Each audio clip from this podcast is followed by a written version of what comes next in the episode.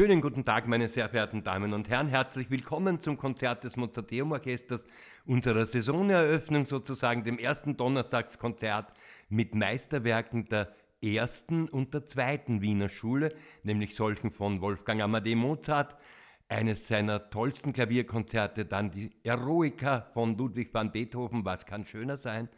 Und am Anfang, da müssen wir uns ein bisschen anstrengen, aber auch das ist ein Meisterwerk und schon nahezu ein Jahrhundert alt, die Symphonie Opus 21 von Anton Webern.